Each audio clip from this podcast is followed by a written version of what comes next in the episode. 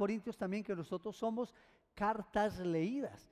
Uno a veces, ay, pastor, ora por mi esposo, que es que mi esposo, no, a él no le gusta leer la Biblia. Pues yo te cuento, él sí la está leyendo a través de tu vida. Porque la Biblia dice que nosotros somos qué? Cartas leídas. Los que están a nuestro alrededor. Ahora, que si hay mala ortografía, eso es otra cosa. Pero, pero realmente debemos reflejar en lo que estamos haciendo. Por eso es tan importante eh, que tengamos la claridad y en esta misión, unidos en esta misión, es tan importante que nosotros entendamos nuestro papel. Mire, usted no necesita decirle a la gente que usted es cristiano o no, todo su vecindario lo sabe. En su unidad, los porteros, ellos están copiando, ellos están leyendo, ellos están viendo la manera en que tú tratas a tu esposa, la manera en que estás con tus hijos, la, forma en que tú estás pendiente también de la, del apoyo a la gente que necesita una cosa, otra. Yo recuerdo una vez el, portero de, la unidad nuestra, yo llego y, hola pastor, hola pastor, ¿cómo estás? Pastor, ¿le puedo pedir un favor? Mira, en el apartamento tal, eh, de la torre tal, hay una persona que ha estado como muy mal físicamente. ¿Usted por qué no va a orar por él? Eh, él hace todo el trabajito, ¿no? Y él le mira esto, mire que lo otro.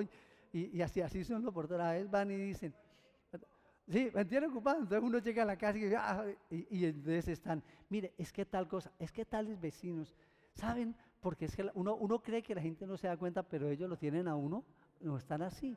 En la empresa estamos en la mira, como dice ese programa de televisión, tú y yo.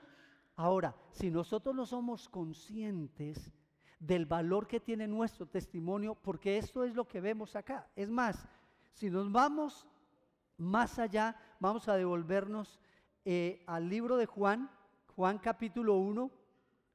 Juan capítulo 1 nos dice acerca de Jesús. Todo el tiempo la Biblia tiene que ver con eso, con ser testigos. En el Antiguo Testamento hay más, hay, más de ciento y pico de, versículos que habla de ser testigos. Y mira lo que dice acá en el Evangelio de Juan. En el principio era el verbo y el verbo era con Dios y el verbo era Dios. Este era desde el principio con Dios. Todas las cosas por él fueron hechas y nada Ah, y sin Él nada de lo que ha sido hecho fue hecho. En Él estaba la vida y la vida era la luz de los hombres. La luz en las tinieblas resplandece y las tinieblas no prevalecieron contra ella. Hubo un hombre enviado de Dios, el cual se llamaba qué? Juan. Ahora, ¿cuál era el propósito de Juan? Era un hombre llamado por Dios, enviado por Dios, así como los discípulos. Mire, los discípulos no buscaron a Jesús, Jesús buscó a los discípulos. Los llamó para que ellos fueran sus testigos, para que ellos fueran enviados. Entonces acá también nos dice de Juan, hubo un hombre enviado de Dios, Juan, el cual se llamaba Juan. Y mira lo que cómo lo describe el versículo 7. Este vino, ¿por qué? Por testimonio. Este vino, podemos decir, para testificar. ¿Cuál fue el ministerio de, Juan el Bautista? Ser testigo, testimonio. Este vino por testimonio para que diese otra vez testimonio de la luz, a fin de que todos creyesen por él. Si queremos definir qué es el evangelismo, es eso, es dar testimonio de la luz a fin de que todos creyesen por él. Ahora, aquí le aclara, no era él la luz, sino para que diese testimonio de la luz. Es decir, Juan no se estaba proclamando a él mismo, él estaba proclamando a Jesús. Por eso él dijo, este es el que yo dije, él es antes que mí, antes que yo, porque yo, porque él es la luz del mundo. Luego dice en el versículo siguiente, en el mundo estaba y el mundo por él fue hecho, pero el mundo no le conoció. A lo suyo vino y los suyos no le recibieron, mas a todo lo que le recibieron les dio el poder de ser hijos de Dios. Luego, em, en el 14 dice, y aquel verbo fue hecho carne y habitó entre nosotros. Al comienzo dice que el verbo, que era Jesús, el verbo estaba qué? ¿Con quién? Con Dios. ¿Quién conoció al Padre? ¿Quién fue el que conoció al Padre? ¿Quién vivió con el Padre? ¿Quién conoció el carácter del Padre? ¿Quién? Jesús. En la tierra nadie conocía acerca de él. Había una distorsión de quién era Dios. Había una distorsión y una cantidad de filosofías, religiones, de una cantidad de, expresiones religiosas. Todo el mundo hablaba de Dios. Pero ¿quién lo había conocido? ¿Quién? ¿Quién era el testigo? ¿Quién fue el que estuvo en la creación? ¿Quién fue el que vio el corazón de Dios cuando el hombre cayó? ¿Quién?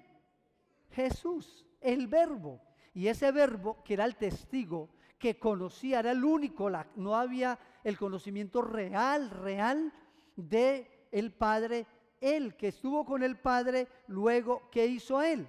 Y aquel verbo dice, ah, bueno, mm, versículo 14, y aquel verbo fue hecho ¿qué?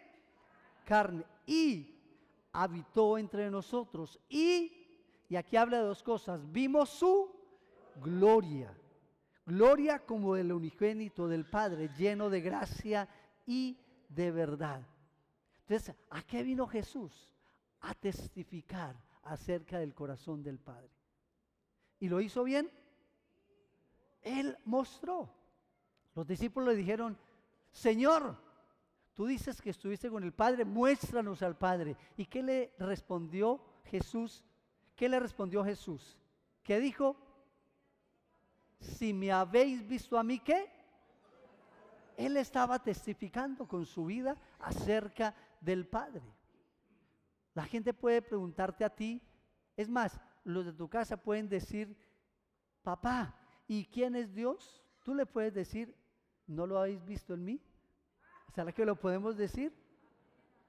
La realidad es esa, porque nosotros debemos, para poder testificar, testificamos de un hecho, testificamos de una realidad, testificamos de una experiencia, testificamos de su amor. Así que nosotros somos esos testigos para el mundo.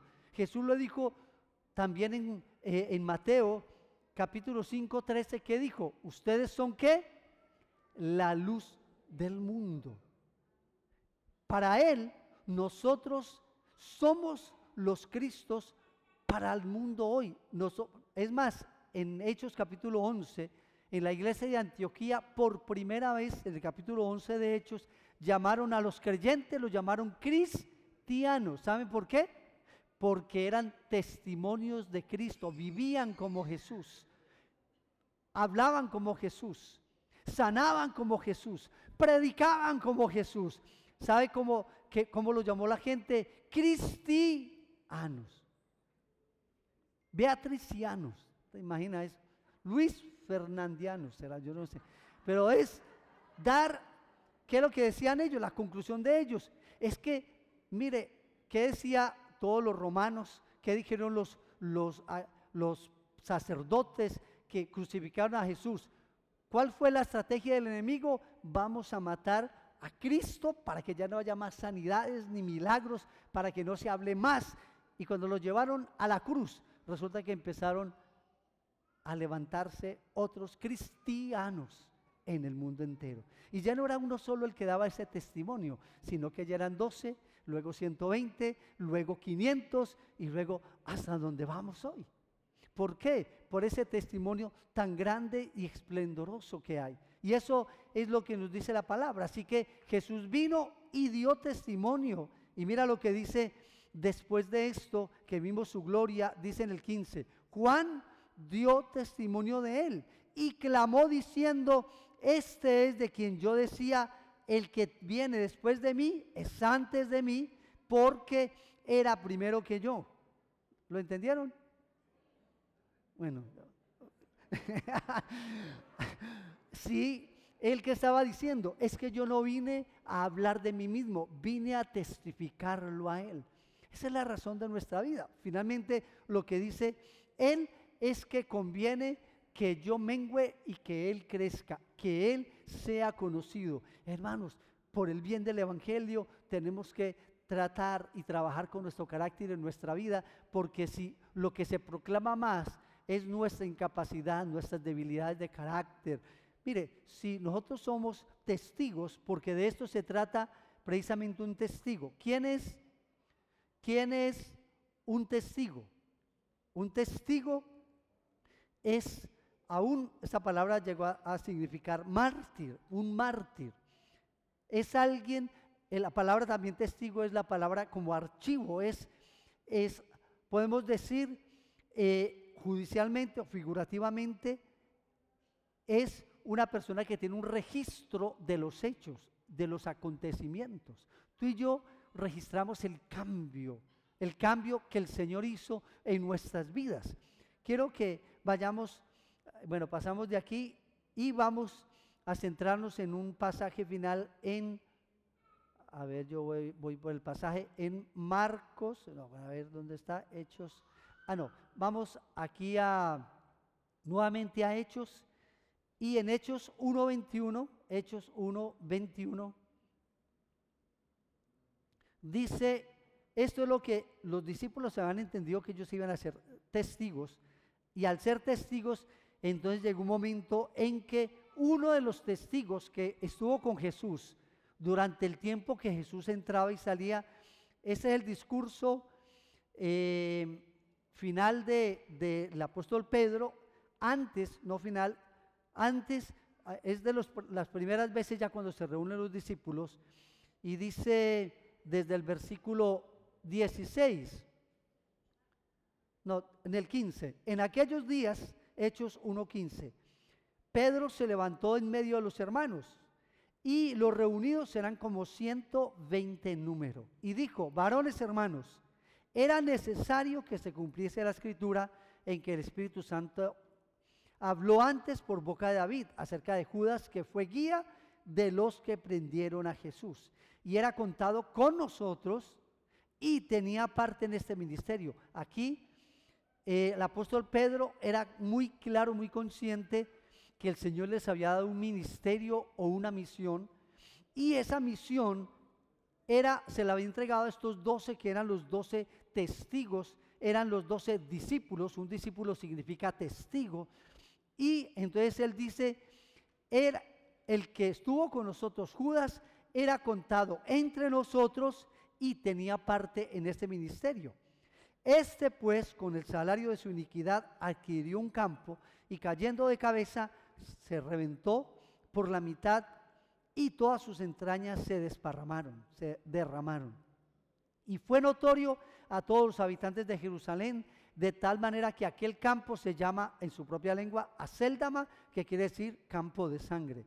Porque está escrito en el libro de Salmos, sea hecha desierta su habitación y no haya quien more en ella, y tome otro su oficio. Entonces aquí Pedro que le dice a ellos, es necesario, versículo 21, es necesario pues que de estos hombres que han estado juntos con nosotros todo el tiempo que el Señor Jesús entraba y salía entre nosotros, comenzando desde el bautismo de Juan, hasta que el Señor, eh, hasta el día en que entre vosotros, entre nosotros fue recibido arriba, uno se ha hecho qué? Testigo con nosotros de su resurrección. ¿Qué dijo Pedro? Es necesario volver a completar el número de 12 que Dios había instituido porque necesitamos que uno de los que estuvo con, o sea, Jesús tuvo muchos discípulos, pero él escogió a doce y les dijo, ustedes serán mis testigos. Y Pedro dice, es necesario, como lo dijo, lo dice la palabra en el Salmo, eh, este, este es el Salmo eh, 109, 8, dice, es necesario que uno tome su lugar para que sea testigo junto con nosotros. Porque ellos entendieron que el Señor, el llamado del Señor para ellos fue ser testigos primero ¿dónde? En, ¿qué les dijo él? En Jerusalén. Sean testigos a la misma ciudad, a las autoridades, sean testigos a las familias de Israel. Luego sean testigos en Judea, en Samaria y hasta lo último de la tierra. Él lo tenía claro, los discípulos lo tenían claro que ellos eran llamados a ser testigos. Recuerda que Pedro también con Jacobo y Juan, vamos a mirar este otro eh, versículo, eh, está en Mateo, no, a ver, Mateo, venga, yo busco bien el versículo, para dar testimonio. Vamos a mirar en, eh, a ver, ¿qué se me hizo acá?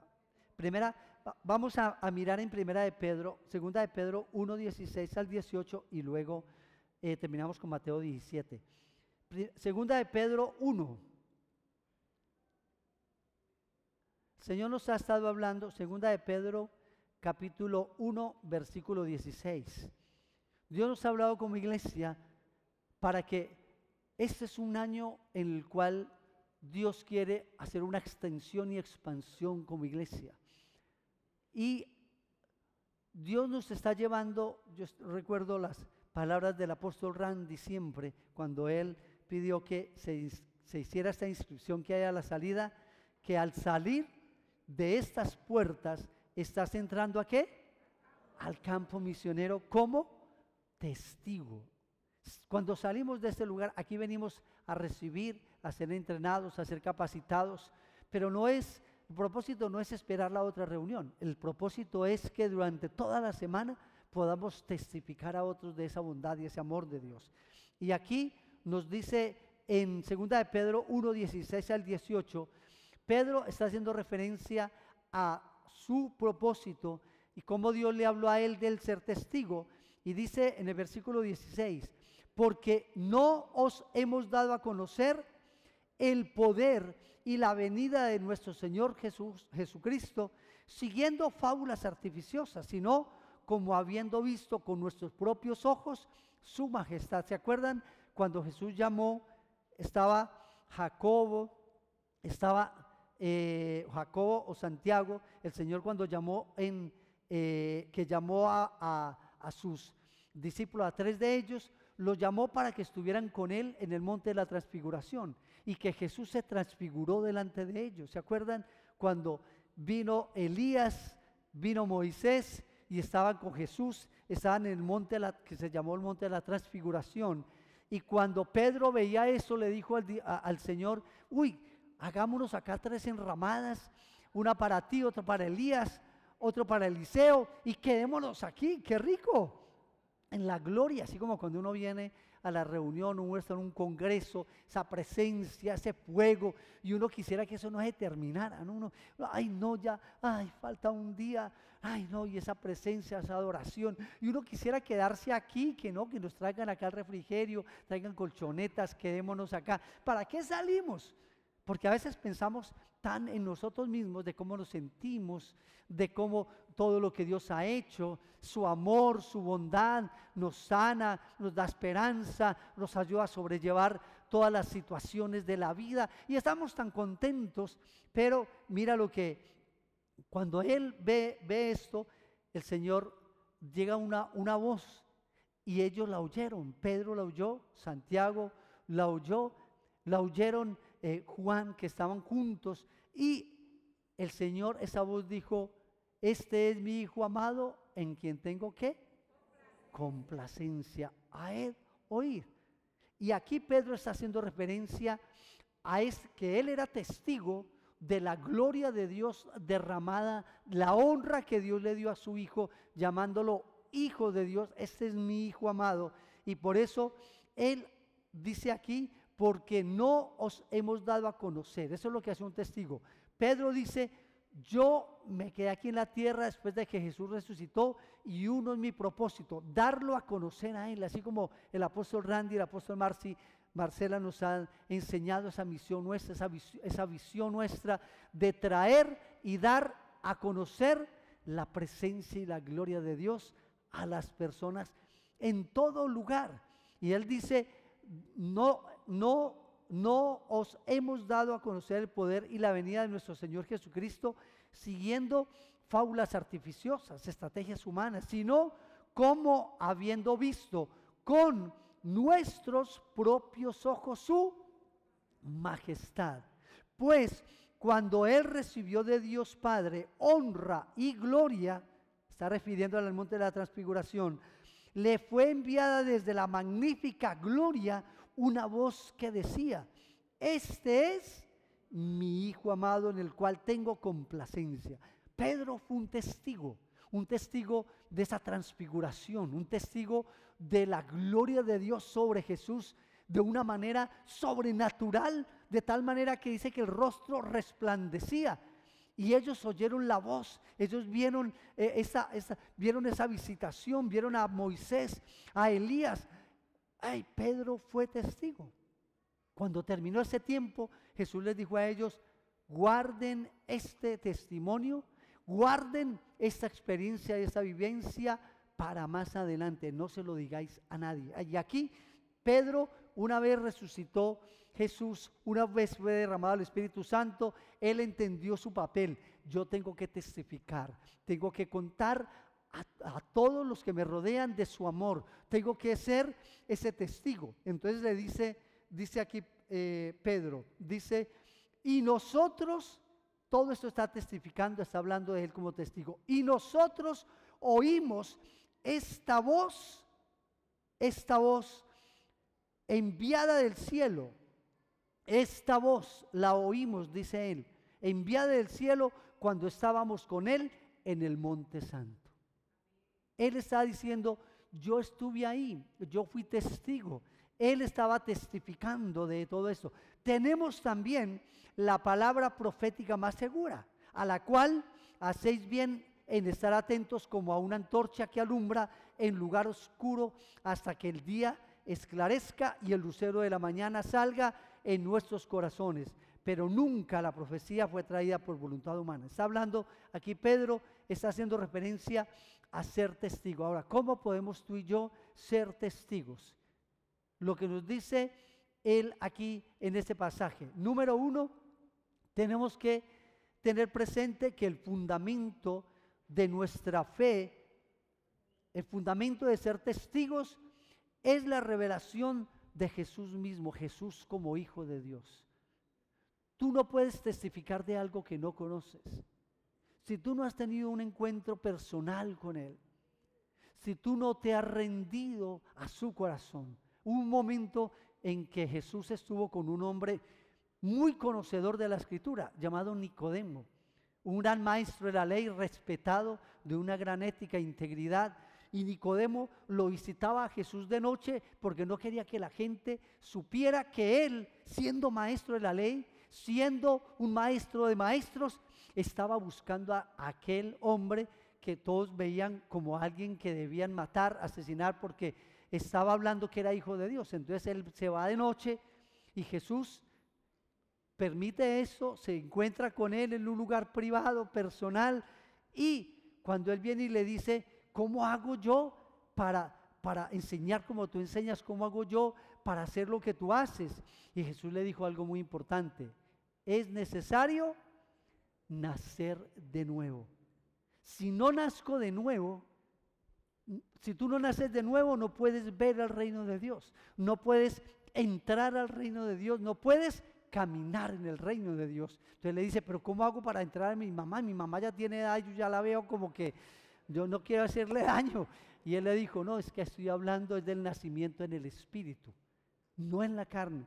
Nacer del espíritu significa, yo no puedo hacer lo que Dios quiere que yo haga en mis propias fuerzas. Por eso Jesús le dijo también a los discípulos, ustedes deben esperar a que sean llenos del poder del Espíritu Santo.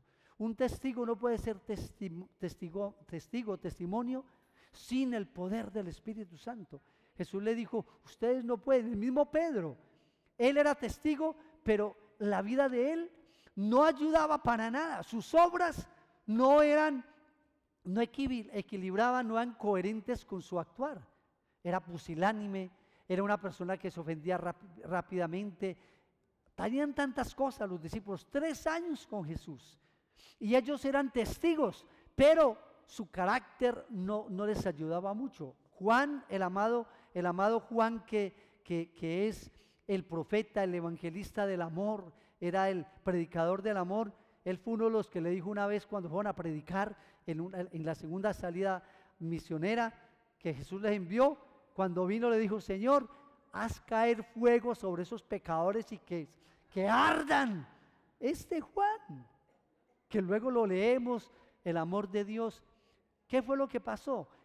Tuvieron que esperar a la llenura del Espíritu Santo, porque solo con el Espíritu Santo podíamos nosotros ser esos testigos. Y una vez fue derramado en el capítulo 2 de Hechos el Espíritu Santo, entonces ellos pudieron, número uno, entender que ellos tenían un fundamento y es la vida de Jesús, una relación con Él. Segundo, que ellos no podían depender de sí mismos si no eran llenos del Espíritu de Dios, llenos de su poder, de su amor, porque nosotros somos testigos de Él, no de nosotros. Y es en su poder y es en su mano. Amén. Ahora, Beatriz, ahorita ya va a terminar. Tercera. Tercero es muy importante que haya una evidencia del carácter entre lo que nosotros testificamos, lo que creemos y lo que vivimos. Es muy, por eso cuando vemos al Pedro que está escribiendo esta carta de segunda y primera de Pedro, era, no era el mismo Pedro que anduvo con Jesús, era un Pedro ya renovado, cambiado. Fue un Pedro que aunque lo había negado, ya después se paró delante de ellos, Dios le dio la oportunidad de pararse delante de todo, de todo el séquito de autoridades que una vez él había huido y había negado, se paró y dio testimonio sin temor, sin miedo.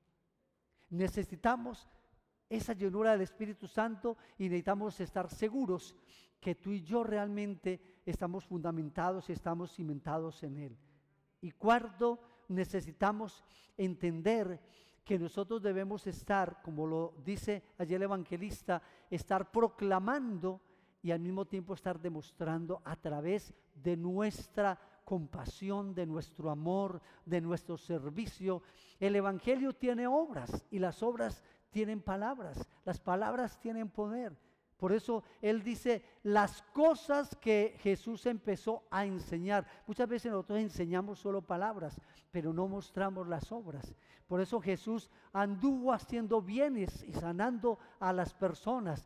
Por eso el, llamado del Señor a nuestras vidas es que nosotros seamos esos testigos, que demos testimonio en nuestra propia vida, que sí, el Evangelio sana, libera, restaura, cambia, que Dios puede transformar, sanar y cambiar los corazones de los hombres más infieles, de los caracteres. A veces nosotros aceptamos nuestro carácter, a veces que, que pronto es de esos que que, tienen, como decía Pastor Randy, Señor, dame paciencia, pero dámelo ya. Que a veces como que no aguantamos y ese carácter que tenemos.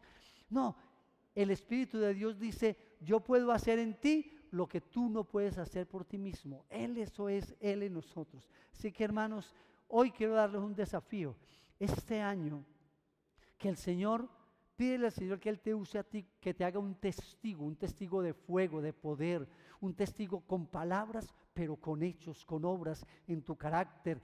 Un testigo, así como vemos en los discípulos, cuando Felipe salió a Samaria, él fue a predicar, pero no solamente él predicó, sino que él hacía milagros, sanidades, prodigios, porque nosotros somos testigos de Él, de su poder. Vamos a estar en pie y vamos a hacer, hoy vamos a decir al Señor Dios, haz de mí un testigo, un testigo de tu amor, un testigo de tu poder, que podamos, no testigo de Jehová, no, pues, sí somos testigos de Dios, pero también testigos del Espíritu Santo, testigo de Dios, testigo de Jesús, testigo de su bondad. Amén. ¿Cuántos quieren ser testigos del Señor? Amén. Hay personas acá que nos acompañan que de pronto han oído de oídas hablar del amor de Dios y no lo han experimentado, no lo han vivido no lo han recibido en su corazón. Y quizás tú, como nombraba ya ahora a, Nicodemo, que era un hombre muy temeroso de Dios, era un hombre religioso con un corazón para Dios, pero no era suficiente para poder que él fuera salvo. La salvación viene a través de la fe. Y el Señor nos dice que es necesario nacer de nuevo. Quiere decir que tú y yo entreguemos nuestra vida a Jesús lo recibamos a Él como el Señor de nuestra vida y le digamos, Señor, yo quiero nacer de nuevo. Es decir, yo quiero volver nuevamente, que tú me hagas de mí una nueva persona, una nueva criatura, que yo pueda nacer para poder ser testigo tuyo. Si hay alguna persona que nos acompaña en esta mañana o tal vez nunca ha llegado a recibir a Jesús, yo quiero que me acompañen en una oración allí donde estás y vamos a pedirle al Señor para que tú nazcas de nuevo, arrepentirte de tus pecados e invitar a Jesús a que Él more en tu corazón, que nazcas de nuevo y hoy comiences una nueva vida. Los que no lo han hecho, quiero pedirle que me acompañen y vamos a hacer esta oración. Amado Jesús, yo te doy gracias por tu amor, por el testimonio de tu bondad, el testimonio del Padre. Hoy yo me arrepiento de todos mis pecados. Me arrepiento de haberte rechazado. Me arrepiento de mis acciones, palabras, de todo lo que me aleja de ti. Y hoy, Señor, declaro que tú moriste por mis pecados, que resucitaste. Y desde hoy en adelante, hoy declaro que nazco de nuevo, que soy una nueva criatura, que de hoy en adelante todo es hecho nuevo. Te declaro el Señor de mi vida en el nombre de Jesús. ¿Cuántas personas hicieron esta oración por primera vez? Quiero pedirte que levante la mano. Ustedes que levantan la mano, danos el, el privilegio de orar por ti. Por favor, ven acá un momento.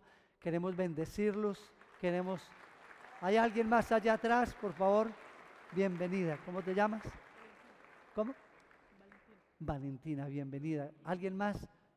Es una gran bendición. Mire, ese es el momento de los momentos más importantes porque hoy estas personas han nacido de nuevo. Qué bendición, bienvenidas. Dios te bendiga, bienvenida, bienvenido. Bienvenidos, qué bendición. Bueno, de una u otra manera nos hicimos en círculo, porque además somos una familia. Bienvenidos todos, qué privilegio.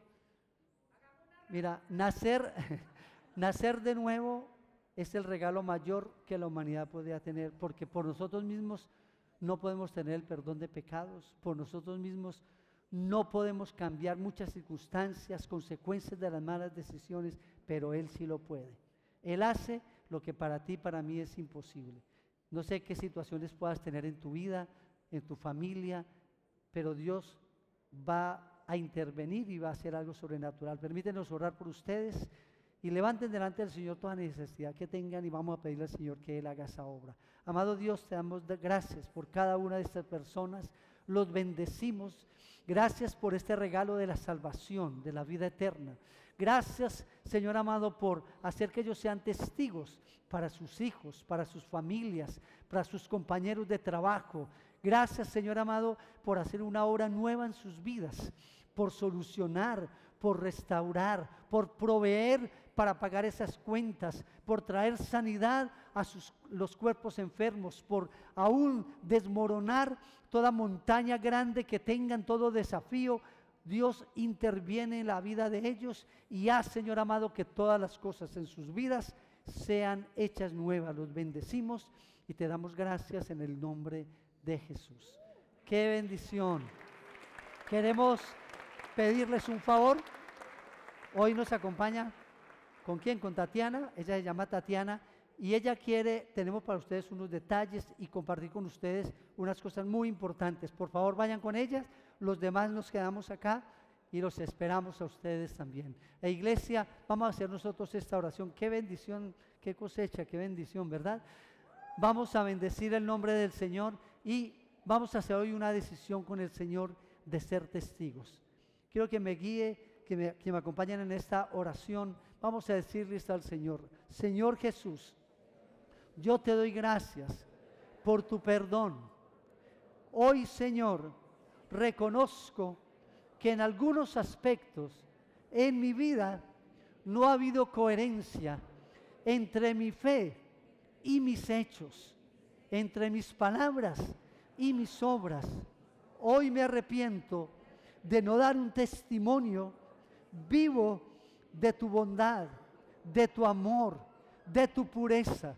Hoy te doy gracias y declaro en el nombre de Jesús que con el poder del Espíritu Santo, hoy Señor, te pido que me llenes, que me unjas, que sea yo un testigo fiel, proclamando con palabras y con mi vida de tu amor. Úsame, oh Dios, que yo pueda ser testimonio en el trabajo, en la calle, donde esté, en mi casa. Te doy gracias, Señor amado, por hacer que mi carácter, por hacer que mi vida sea una muestra, sea la luz para este mundo que está en tinieblas.